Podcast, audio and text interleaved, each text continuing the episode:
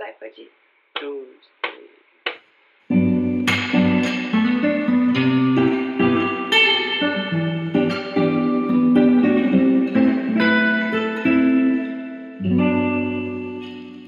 Hello, amigos! Sejam bem-vindos a Falar e Mar. Eu sou Mariana Bresciani e te recebo nesse canto com todo carinho. As palavras-chave que eu pensei para o episódio de hoje são idealização, frustração, estagnação, controle e é sobre você sonhar alto demais, aquela velha coisa, ah, você idealiza tudo, sabe? Eu pensei que essa coisa do jogo de palavras fosse uma boa ideia de introduzir vocês aos episódios, assim você sabe no que, que você tá pisando e sobre o que, que eu vou falar. Mas esse episódio em especial eu tô muito animada, acho que vai ser legal, porque é algo que eu venho lidando a minha vida inteira. E após alguns bons vários anos de terapia, eu sinto que hoje em dia eu tenho mais consciência sobre esse meu jeitinho de ser, como modular isso, e já tive vários insights ao longo do caminho. Além disso, aconteceu um episódio banal, mas significativo nessa quarentena, que me fez pensar em todas essas coisas, então eu quero contar para vocês também. Antes de entrar nas histórias e nos, nas reflexões, eu queria trazer um pouco do background de tipo, qual é esse meu jeito de ser que eu tô falando, né? Eu não gosto muito de ser a pessoa que justifica comportamentos com signos, mas confesso que quanto mais você vai aprendendo sobre astrologia, não que eu saiba muito, mas tipo, vejo bastante coisa sobre isso, mais difícil fica de não justificar. Ainda mais para mim, que sou do signo de peixes e meu mapa sou eu, tipo, decretada da cabeça aos pés. Inclusive partes de mim que eu não sabia que eu, que eu era assim e hoje reconheço que de fato sou. Mas enfim, como boa pisciana, eu tenho aquelas características de ser criativa, ser intuitiva, ser sensível. E também as características de se apaixonar muito rápido, ficar um pouco obcecada com as coisas e sonhar acordada, sonhar alta demais, os clássicos, né? E acho que tudo bem, as características são ótimas, assim, eu acho que elas te fazem quem você é e elas podem te levar a muitos lugares, mas acho que a gente também precisa saber modular. No meu caso, essas características de idealizar, projetar, sonhar alto demais já me custaram boas sessões de terapia e foram a partir delas que eu refleti tudo que eu vou falar aqui hoje. Então, assim, estou honrando meu signo. Mas eu não acho que meu signo é o único culpado. Tem outra instância que eu culpo, que é a indústria de filmes teen de Hollywood e o Disney Channel também.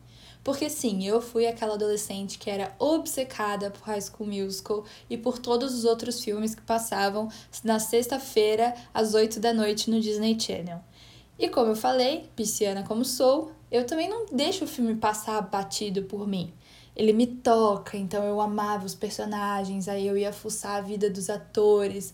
Eu lembro que na época de High School Musical eu tinha, tipo, eu, gente, é muito grave. Eu, eu salvava fotos da Ashley Tisdale no meu computador. Tipo, eu tinha 3 mil fotos de todos os ensaios e paparazzis da Ashley Tisdale no meu computador, que é a Sharpay de High School Musical, pra quem não sabe. Pra que eu não sei, pra ocupar espaço, mas assim, é, era, era o tamanho da, da fissura pelo negócio. E. É, então. Eu acho que grande parte das minhas projeções começaram nessa época. E eu lembro que eu queria visitar todos os subúrbios norte-americanos e eu super. Porque eles passavam nos subúrbios, né? Sempre. Então era aquela, aquela adolescente, a menina, que começava o filme dentro do quarto dela e ela tinha, tipo, várias roupas e objetos legais e aí abria as portas da varanda, assim, numa casa. Ela pegava a bicicleta dela, ia até a, a escola. Aí lá tinha um menino que ela era apaixonada e, e eles se esbarravam e ele pegava os livros dela do chão no meio do corredor, enfim. Toda essa coisa do bom moço, enfim, acreditei em tudo isso. Minhas projeções de vida começaram dessa maneira, eu não queria nada menos que isso. Inclusive, eu fiz intercâmbio, né, no ensino médio. E eu lembro que na época eu estudava numa escola muito boa aqui em São Paulo. E aí, eu, eu, tipo, eu fui no segundo ano do ensino médio e as pessoas falavam, como assim, Mari, você vai parar agora, você tem certeza? Porque, tipo, primeiro ano você tá se adaptando ao ensino médio, terceiro ano você tá prestando vestibular. Eu quis parar bem o meio do segundo, passar seis meses fora para poder viver essa vida. E eu falava, e aí todo mundo falava, não, vai depois, vai na faculdade, vai quando você se formar, não sei o que. E eu falava, não, eu preciso ir agora, porque eu preciso viver a vida numa high school americana. Tipo, esse era o meu sonho. E hoje é engraçado de perceber que era o meu sonho, baseado em muitos, de novo, filmes e séries que eu vi. E o meu intercâmbio foi o máximo, mas não do jeito que eu planejei. Pelo contrário, teve muito sofrimento, muito chororô, muitas frustrações, que é um assunto que a gente vai falar bastante hoje. Mas mas é, foi. Vivi coisas clássicas americanas, mas não foi fluido que nem o filme, porque as coisas não são tão ideais assim, né? Nem, até o conflito no filme é ideal. E na vida não foi assim. Hoje em dia eu já acho que as minhas projeções e idealizações não são tão baseadas nos filmes, mas sim em, sei lá, Instagram, por exemplo. Então, o, tipo, o jeito que eu quero me vestir, os destinos que eu quero viajar, a decoração de casa que eu quero ter e de apartamento. Então, eu acho que hoje em dia tudo é muito moldado pelo que eu sigo no Instagram. Meu Instagram é aquele tipo de Instagram que eu sigo quase ninguém que eu conheço e muita gente que eu não conheço, muitas páginas de inspiração e acaba virando a minha fonte de desejos, né? A minha grande vitrine para o que eu quero comprar e o jeito que eu quero ser, inclusive o jeito que eu quero me apresentar. Dado esse cenário, então, que a gente entende da onde que vem, somado ao meu jeitinho de ser, por muitos e muitos anos eu venho tratando na terapia sobre esse assunto e o que eu concluí é que você sonhar alto e você desejar as coisas é maravilhoso. Me levou a lugares incríveis. Assim, eu acho que se eu não tivesse sonhado tão alto, eu não teria feito meu intercâmbio, que foi a época mais transformadora da minha vida e assim, me trouxe ganhos que vão, sabe, perpetuar para o resto da vida. Não teria me trazido assim a minha viagem do Havaí, que era também outra fonte de obsessão e virou realidade. Não teria passado em medicina, não teria feito coisas dentro da medicina que na época ninguém estava fazendo, se é que eu posso dizer assim, tipo, não não querendo me achar nem nada, mas assim, sabe, de criar novos projetos que não existiam na faculdade antes. Então, eu acho que não existe limite para o seu sonho. A primeira motivação desse episódio é que ninguém pode limitar o seu sonho, ninguém pode falar se você sonha alto demais ou de menos. Isso é seu. Sonhar não custa nada, porém me trouxe sim muitos prejuízos porque eu não soube modular o meu sonho, a intensidade da minha vontade e o quanto que eu ficava presa no cenário do meu sonho. E é sobre isso que eu quero falar hoje. Eu acho que duas principais coisas que sonhar alto demais ou idealizar demais me trouxeram foram frustração e estagnação, que são os dois pontos que eu vou abordar. Quando eu falo de sonhar alto demais, eu não tô falando daquela ideia. Apesar de usar essa palavra, eu não tô falando da ideia de perfeição do Instagram, de que você se mostra perfeito, de que as pessoas parecem ter a vida perfeita, de só mostrar os altos sempre. Enfim, não tô falando dessa perfeição. Eu tô falando mais daquela ideia de idealização, de que você acreditar que as coisas vão acontecer do jeito que você espera que elas aconteçam. Tá muito relacionado à ideia de expectativa, eu acho. Que quando você cria uma expectativa, acho que a gente tá mais, tipo, projetando o jeito que a gente quer que as coisas aconteçam. Só que aí o que eu percebi é que a gente tem essa expectativa, a gente não parte do pressuposto que é um cenário possível de acontecer, e sim que é o jeito mais provável de acontecer. Ou seja, num contexto assim, de provável e não de possível, a gente deixa de enxergar as situações com certo otimismo, do tipo, ah, tomara que aconteça assim, seria legal se acontecesse assim. A gente nem enxerga como uma possibilidade, e esse é o problema. A gente acha que é provável que o jeito daquela situação acontecer, e o único jeito dela acontecer, é de acordo com o nosso script, o nosso desenho. É provável que vai acontecer do jeito que a gente desenhou. E a gente deixa de pensar que esse jeito nosso é só um dos caminhos para aquela situação se desenrolar como ela possivelmente vai. E o pior é que a maioria das vezes a gente nem percebe que está fazendo isso. Do tipo, a gente nem percebe que a gente está criando esse monte de expectativa e projetando em cima de uma situação. A gente só quer que aconteça do nosso jeito. E eu poderia aqui citar mil exemplos da minha vida de vezes que eu me frustrei, mas eu sinto que todo mundo consegue acessar uma história na vida, um momento na vida que quebrou a cara porque achou que uma coisa ia ser de um jeito e ela foi de outro. E aí, tcharam, você se frustrou. E eu penso que a gente se frustra por muitos motivos, muitos mais do que os que eu vou falar aqui. Mas a gente se frustra porque de fato não aconteceu do jeito que a gente queria. A gente se frustra porque a gente enxerga aquela situação como se fosse o provável que ia acontecer e não só uma possibilidade. E a gente se frustra porque a gente não tá nem percebendo que a gente tá fazendo isso. Então vem como uma surpresa a frustração, vem literalmente como o famoso tapa na cara. E para mim, o prejuízo de ter com tanta projeção acumulado também tantas frustrações, é porque dói. É porque se frustrar é chato e é chato não ter as coisas do jeito que a gente quer. Mas aí eu tava lendo um livro, é, chama O Poder do Agora. É um clássico do Eckhart Tolle. Acho que é assim que fala o nome dele, não sei.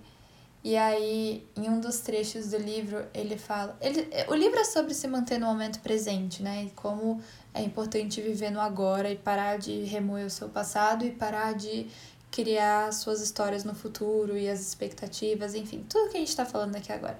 E esse, inclusive, é um livro que é muito difícil para mim de ler, porque eu sinto que é tipo gatilho, sabe?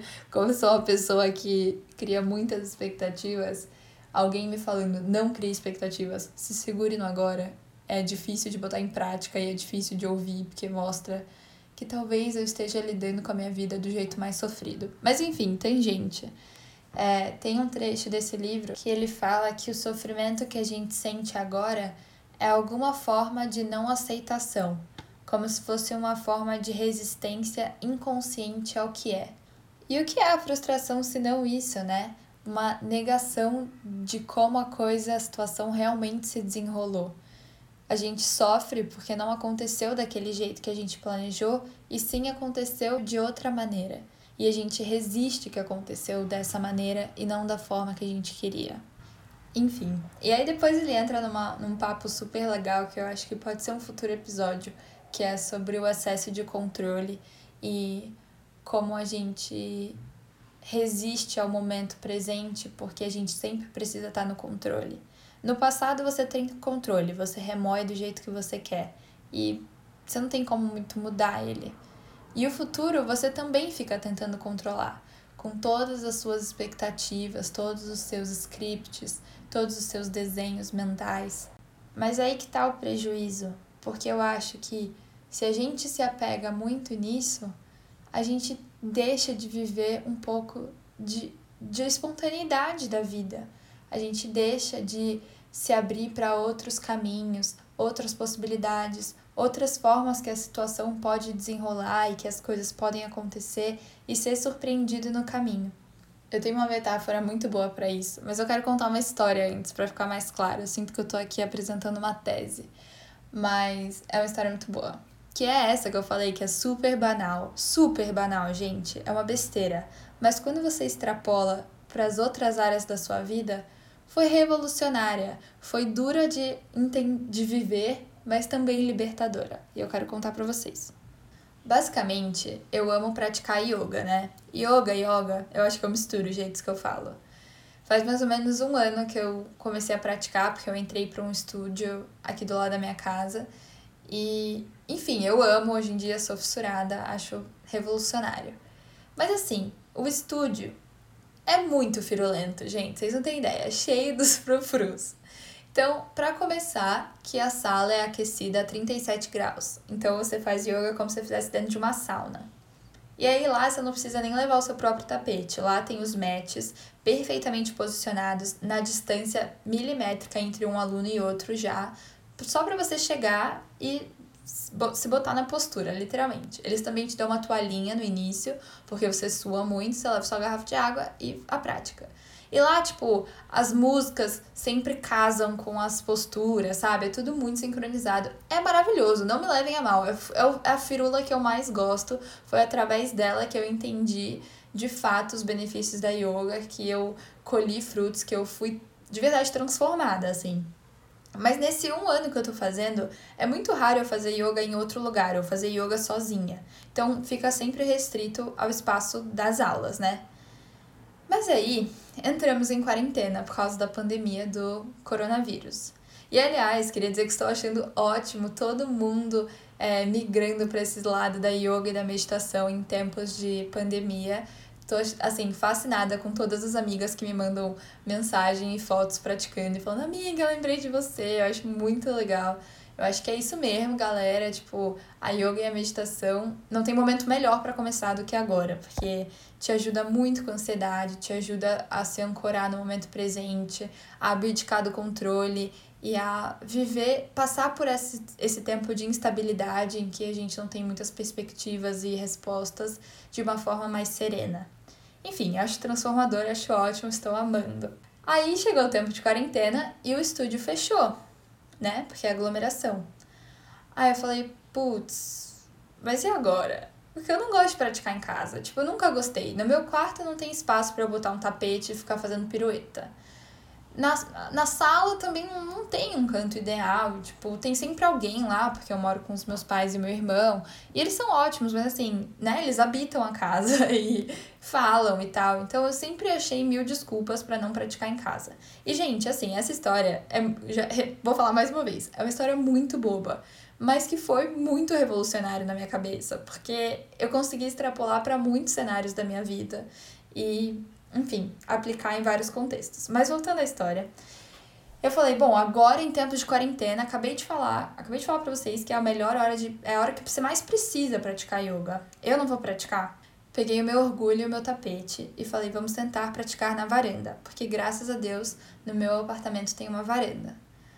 E aí fui até a varanda com o meu mat, Fechei por a porta de vidro que separa a sala da varanda. Empurrei a mesa e a cadeira que tem na varanda. Coloquei meu mat no chão. E, gente, foi revolucionário.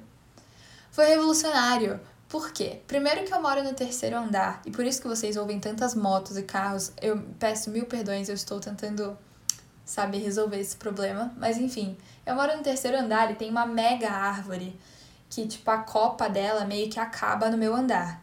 E a minha varanda, ela é toda de vidro, do chão ao teto. Então, quando eu coloco o mat e sento no chão, eu fico de frente para a copa dessa árvore, que é tipo muito mato assim. Então, primeiro que eu já me sinto numa floresta e é super vibes. Segundo que tipo, quando eu fechei a porta de vidro, todo mundo entendeu que eu tava fazendo yoga e ninguém me incomodou. Eu não ouvi barulho nenhum, ninguém me interrompeu, foi maravilhoso. Além disso, gente, a primeira vez que eu fiz isso era tipo fim de tarde, assim. Eu lembro que eu tava no cachorro olhando para cima e quando eu literalmente olhei para cima, gente, a lua estavam a lua cheia olhando para mim de volta. E se vocês vão me conhecer que eu tipo amo essas coisas, então eu fiquei tipo, o que daqui eu vejo o céu? E é muito engraçado, porque eu vejo o céu da minha janela, mas deitada no chão no meu tapete, eu consigo ver o céu, tipo, quase que 360. Mentira, eu tô exagerando. Mas, tipo, consigo ver o céu, que são coisas que a gente não tá podendo fazer, que a gente não tá podendo sair de casa. Então eu descobri um santuário, um lugar muito especial na minha casa. Obviamente, agora a varanda é meu lugar favorito para praticar yoga. E aí, quando eu descobri isso, qual foi a primeira coisa que eu pensei? Que bosta que eu só descobri isso agora. Quanto tempo eu perdi? Quantas oportunidades de praticar yoga eu perdi porque eu sempre botei muita dificuldade, porque eu não fui flexível, porque eu não expandi um pouquinho a minha mente, as minhas ideias, porque eu fiquei fissurada em achar obstáculos e fiquei condicionada de que a yoga eu praticava naquele cenário ideal. O cenário ideal do estúdio, onde tudo é controlado e tudo é de fato perfeito, vai.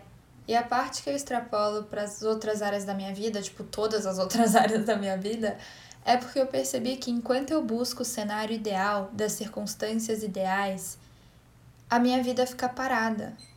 Porque por um ano, quando eu não dava tempo de ir no estúdio, eu também não pratiquei yoga. Então, tipo, perdi chance, literalmente fiquei estagnada. E essa é grande ideia de estagnação que eu acho que vem como outro prejuízo de projetar tanto demais. O primeiro era a frustração, como eu disse, e o segundo é essa ideia de estagnação, de que a vida fica parada. E aí, como eu disse antes, eu acho que toda essa situação de projetar scripts se traduziu numa metáfora para mim. Que vai, tem que prestar atenção que você tem que imaginar. Mas basicamente é como se existisse um ponto A e um ponto B. Eu estou no ponto A. O ponto B é onde eu quero chegar. É onde aquela grande coisa vai acontecer, é onde aquele grande sonho vai se realizar. B é incrível, é do jeito que eu planejei e projetei. Mas é como se eu tivesse criado na minha cabeça que existe uma linha reta entre A e B.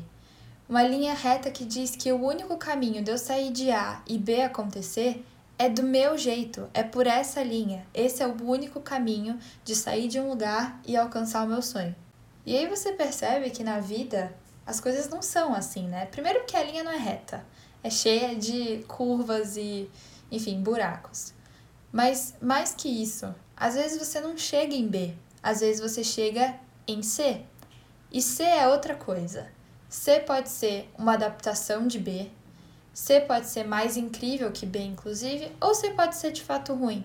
Mas o que eu quero dizer é que eu percebi que, mesmo chegando em C, eu nunca ficava satisfeita, não importa como C fosse, porque sempre partia de um lugar de frustração porque eu não cheguei em B. Como eu disse, cheguei em C. Como eu não aceito nada diferente daquele cenário ideal, como eu não aceito quase que nada menos que o ideal, eu fui perdendo muitas oportunidades em várias áreas da minha vida. Se não fosse o rolê ideal, com as pessoas que eu queria, no lugar que eu queria, vibes do jeito que eu queria, eu não queria ir no rolê. E aí perdi a chance de sair mil vezes, passei a só ficar em casa, cada vez mais virar uma avó que só fica em casa. Se eu não tivesse o espaço de estudo ideal, ou tipo, se eu não tivesse com todos os meus marca-textos coloridos, eu não queria estudar, ou tipo, eu não estava pronta para estudar. E aí, enquanto eu não tinha todos os marca-textos, eu de fato não estudava. Nos relacionamentos, enquanto eu não achasse a pessoa que era ideal para mim, eu não me arriscava nem de perguntar o nome da pessoa que parece que eu nem conheço, na verdade. Como eu vou saber se ela é ideal ou não? Mas porque ela não parecia ideal, eu nem dava nenhuma chance para me relacionar. Basicamente, se não fosse do meu jeito, eu não me arriscava e eu não aceitava. E aí eu fui percebendo que eu me tornei um pouco exigente demais e que eu queria tudo, ainda quero, porque não é como se a minha vida tivesse toda resolvida porque eu percebi essas coisas, mas eu fui percebendo que eu fiquei exigente demais e tudo tinha que ser do meu jeito. E aí eu não abri espaço para nenhum novo caminho. E dá inclusive para pensar muito numa questão de autossabotagem, porque eu sinto que aos poucos as nossas exigências, e foi o meu caso, as minhas exigências se tornaram desculpas para eu não me arriscar. Então era a minha forma de se proteger. Só que eu fui perdendo vida, né? Fui perdendo chance de fazer as coisas acontecerem, de terem histórias para contar e de conhecer novos mundos, novas coisas, novas pessoas, novas bocas para beijar, enfim, novos destinos, novo, novas áreas de atuação na medicina, porque como eu disse, dá para extrapolar para todas as áreas da vida. Tanto, tanto que eu não consigo nem selecionar um só exemplo, além desse da yoga, que foi super recente. E eu acho que esse é mais um prejuízo que projetar demais me trouxe. Ficar parada sem dar chance pro novo. Mas porque também tem outra coisa. Quando eu me tornei exigente demais, ficou difícil me satisfazer. Você só querer as coisas do seu jeito, naquele jeito desenhado, dentro dos seus moldes, torna a vida um pouco inatingível. Porque nada que for diferente vai te preencher e vai te deixar contenta, na, na, sabe, contenta da palavra contentamento. Porque, como eu disse, pode ser que C, que era naquela metáfora o outro ponto que eu cheguei, fosse inclusive mais legal que B ou me trouxesse coisas diferentes que B não me traria. E mesmo assim eu não conseguia me sentir preenchida porque partia desse lugar de frustração por não ter chegado onde era o meu destino idealizado. Ou não precisa nem ser tão preto no branco assim. Quantas vezes, tipo, tinham cinco coisas que eu queria e aí duas não aconteceram do jeito que eu queria, mas outras três aconteceram. E eu não conseguia me sentir, tipo, ah, beleza, da hora, três aconteceram, é tipo a maioria, inclusive. Eu ficava sempre remoendo a frustração por não ter alcançado as outras duas.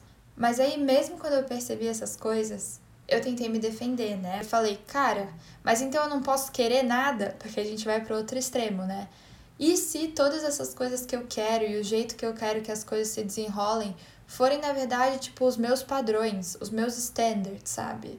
Forem assim, ah, abaixo dessa linha eu não quero, eu não quero me jogar em qualquer rolê, eu não quero me jogar e me doar para qualquer relacionamento, eu não quero fazer yoga num lugar onde eu não me sinta, sei lá, segura, acolhida ou que seja muito barulhento, ou, enfim. E se isso for só o meu padrão mínimo, tipo, o mínimo que eu exijo? Não posso mais nem ter isso? E nossa, um barulhão. E aí, o pulo do gato ficou em perceber, na verdade, ouvir da minha terapeuta que, beleza, você pode sim ter seus standards, contanto que você tenha acumulado experiências da vida real antes que te permitem saber o que você quer, que te permitem afirmar com embasamento que, ah, não, desse outro jeito não me faz bem, desse outro jeito eu não gosto. É meio que aquela coisa da criança que tipo, não gosta de brócolis, mas nunca provou brócolis, e aí ela prova brócolis e descobre que gosta de brócolis. Não eu, porque no caso eu odeio brócolis, mas sei lá, eu gosto de abobrinha. Então, é a mesma coisa. A gente precisa se dar a chance e se abrir para conhecer outras coisas para além daquilo que a gente já conhece. Porque enquanto você só conhece aquilo, é aquele o seu parâmetro da sua imaginação.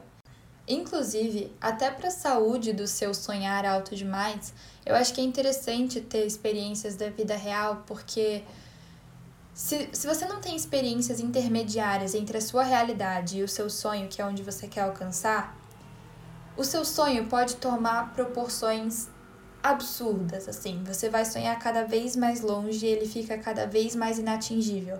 E tipo, como eu disse, não tem problema sonhar alto demais, mas a gente quer que o sonho seja atingível, certo? Então, por exemplo, como vocês sabem, eu sou apaixonada pelo Havaí. Aí eu fui pro Havaí e falei, ah, vou achar um namorado havaiano e ele vai ser perfeito porque ele é do Havaí. Só que, como eu tenho esse sonho, sendo que eu nunca fui nem, sei lá, para Maresias ou para outros lugares de surf que estão mais acessíveis. Nesse contexto de não ter vivido experiências da vida real que me aproximam de um namorado surfista, eu projetei no surfista do Havaí, assim, muitas coisas e ele fica cada vez mais distante. E a intenção não é deixar o seu sonho distante de você, e sim próximo de você. Então, esse é um outro motivo que eu acho que ter experiências da vida real são importantes para a saúde do seu próprio sonho. Sem contar que você pode estar perdendo tempo, porque se eu, tipo, não tenho contato com nenhum outro surfista e só fico imaginando surfista do Havaí, pode ser que eu nem me dê bem com o surfista, entende? Pode ser que eu queira outra coisa e eu fico almejando essa grande coisa sem nunca ter tido contato com a mini versão dela ou com a versão mais acessível dela e para no fim das contas nem ser uma coisa que eu de fato quero. Eu só achei que eu queria. E, enfim, espero que tenha dado para entender. Acho que pode ser perigoso às vezes a gente só ter contato com o nosso sonho sem nenhuma experiência com a vida real. Porque, mais uma vez, o sonho é o que a gente criou dentro da nossa cabeça. Entende? Galera, uma outra coisa que eu pensei agora. Se você abre mão de ter tudo controlado do seu jeito, do jeito que você idealizou e desenhou, cara, isso deve te livrar de uma ansiedade tão grande. Porque imagina o quanto de energia que eu não gasto na minha vida planejando todos esses cenários. Dá muito trabalho, ocupa muito espaço mental. É cruel comigo mesma. Tem uma blogueira que eu gosto muito, que é meio que a minha inspiração para essa podcast, porque ela também tem a podcast dela, chama Thick and Thin Thick and Thin, e o nome dela é Katie. E ela falou uma vez uma frase que eu anotei muito antes de pensar em ter meu podcast, eu sabia que eu usaria ela para alguma coisa. Mas traduzindo, ela disse que tem certa beleza em não lutar contra as correntes. Pare de tentar controlar sua vida tanto que ela se torna alguma coisa que nem parece mais seu. Isso é tão verdade, toda essa obsessão por controle torna a vida uma coisa muito não espontânea. E. Ah, tem outra frase que eu gosto também, que é de um astrólogo do Eu Sou Du no Instagram. E ele fala uma coisa muito legal que é: não dá pra gente tentar botar a nossa vida num pote hermeticamente fechado, tipo um Tupperware daqueles da sua mãe, porque a vida acontece fora dessa caixa, fora desse pote. É quando você se surpreende, é quando os serendipities acontecem e acho que dá para encontrar muito contentamento e felicidade para além do que a gente planejou. Então assim, perceber todas essas coisas que eu tô falando nesse episódio não solucionam a vida de uma hora para outra, mas eu acho que te dão um caminho um caminho para modular quando você estiver projetando demais ou querendo as coisas muito do seu jeito.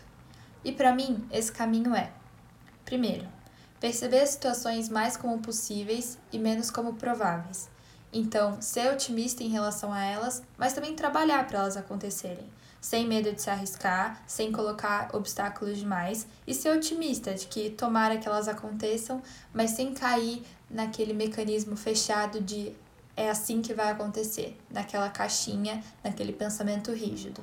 E saindo do pensamento rígido, a segunda coisa para mim é se tornar mais flexível, se abrir para o espontâneo, se abrir para a simplicidade, se abrir para novos caminhos e dessa maneira ampliar a sua amostra de experiências da vida real o que vai ser muito mais saudável para os seus sonhos, para você entender de fato o que é aquilo que te traz felicidade, que preenche o seu coração, se você está sonhando de acordo com o que ressoa com você, o que vai fazer bem com você, e vai te dar a chance de ter novos sonhos e novas ideias a partir de, mais uma vez, caminhos que você nunca trilhou antes. E quando você estiver nesses caminhos, você vai se deparar com coisas maravilhosas que vão te levar para lugares inesperados e vai ser perfeito. Aquelas, né? Tipo, falou, sei lá, 30 minutos para no fim falar, vai ser perfeito. não, não vai ser perfeito. Plot twist. Mas enfim. E eu acho que a última, última solução, última dica seria se policiar, porque não tem jeito. A gente tem que dar uns passos para trás e se policiar e abdicar um pouco de todos esses scripts a gente precisa passar a achar beleza no simples, no ordinário, nos encontros do dia a dia. E para ajudar a gente a sair desse estado frustrado, estagnado e expandir nossa consciência, expandir nossas possibilidades, expandir a nossa existência, isso foi muito profundo. Eu separei uma pedra para contar para vocês. Eu não consegui enfiar ela no meio do episódio, mas acho que no final fica de motivação, né? Eu escolhi uma pedra muito conhecida, é a ametista. Acho que vocês já devem ter ouvido falar. É uma pedrinha lilás, meio que em tons de roxo. Ela é muito indicada para quem é iniciante em meditação e tal. E é uma pedra que se relaciona com o sétimo chakra, que é o chakra coronário. Para quem não sabe, na cultura indiana e dentro do yoga, a gente estuda os chakras, que são centros de força do nosso corpo, e a gente tem sete chakras principais. Esse é localizado no topo da cabeça. E por estar nessa, nessa localização, ele se relaciona muito com a conexão com planos espirituais mais elevados. Então, por isso que muita gente também usa em meditação, é uma pedra de elevação espiritual, transformação, iluminação. E é tanto com planos, outros planos, e aí vai do que você acredita, mas também com a sua versão mais elevada, com o seu eu superior, sua versão mais sábia, vamos dizer assim. E, além disso, por estar no topo da cabeça, tem relação com as funções cerebrais. Então, a ametista, sendo uma pedra, de, sendo uma pedra desse chakra, ela é uma pedra que trabalha a expansão de novas ideias, de novos caminhos. Ela é muito, ela é boa para momentos que a gente sente que precisa crescer, precisa expandir, inovar. Ela modula seus processos mentais, ela te ajuda a transformar e transmutar coisas. Enfim, trabalha a sua intuição também, trabalha a sua sabedoria, trabalha a sua criatividade, sua paixão. Então eu escolhi essa pedra, achei ela bacana. Espero que vocês tenham gostado também, não só dela, mas de todo o papo. Sei que foi um papo intenso, tenho muitos insights sobre ele, então tive que organizar o que eu queria falar. Mas é um espaço de troca aqui, não se esqueçam. Então eu tô mais uma vez ansiosa pro feedback de vocês. Se você se sentiu tocado ou tem algo a acrescentar, a me corrigir, a expandir a minha mente, eu peço que compartilhe comigo. Você pode seguir a podcast no Instagram, é falarimar, e eu também, é arroba Mari Bresciani. Acho que é isso, meu povo. Até a próxima. Mil beijos. Agora foi. Toca pra mim aquele finalzinho?